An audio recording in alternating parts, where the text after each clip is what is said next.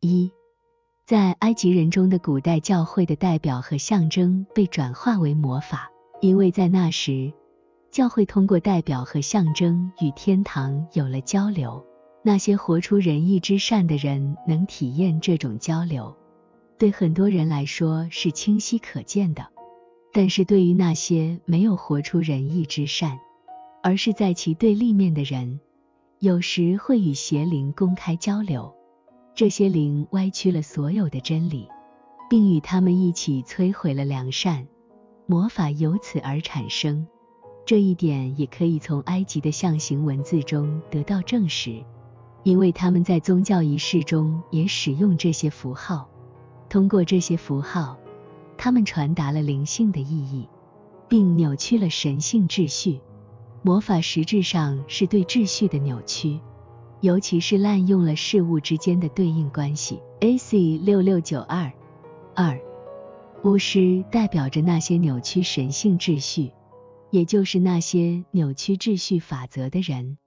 从魔法师和巫师可以明确的看出，魔法和巫术实质上是相同的，尤其是在来生中，那里充满了这些人，因为那些人在肉身生活中耍尽诡计。设计种种手段欺骗他人，并最终因成功而把所有事归功于自己的智谋。他们在来生学会了魔术，这些魔术实质上只不过是对神性秩序的滥用，特别是对应关系的滥用。因为按照神性的秩序，每一个事物都有其对应。例如，手、手臂和肩膀对应于力量。因此，杖也有相同的对应。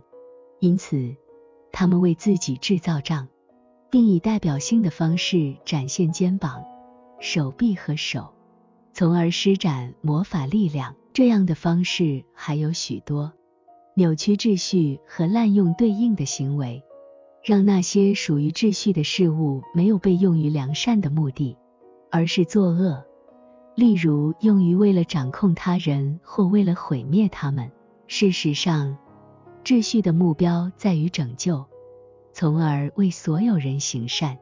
A.C. 七二九六三，在圣经中，每当提及魔法和邪术，它们都象征着一种技巧，使虚假看起来像真实，或使真实看起来像虚假。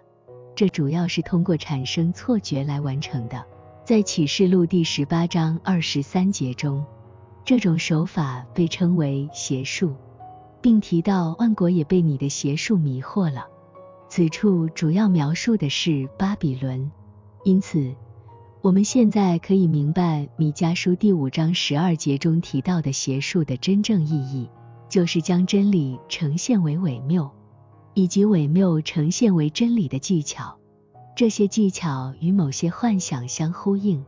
根据这些幻想，恶人在来生会将美丽视为丑陋，而将丑陋视为美丽。这些幻想实际上也是魔法的一种表现，因为它误用和扭曲了神性的秩序。A.C. 七二九七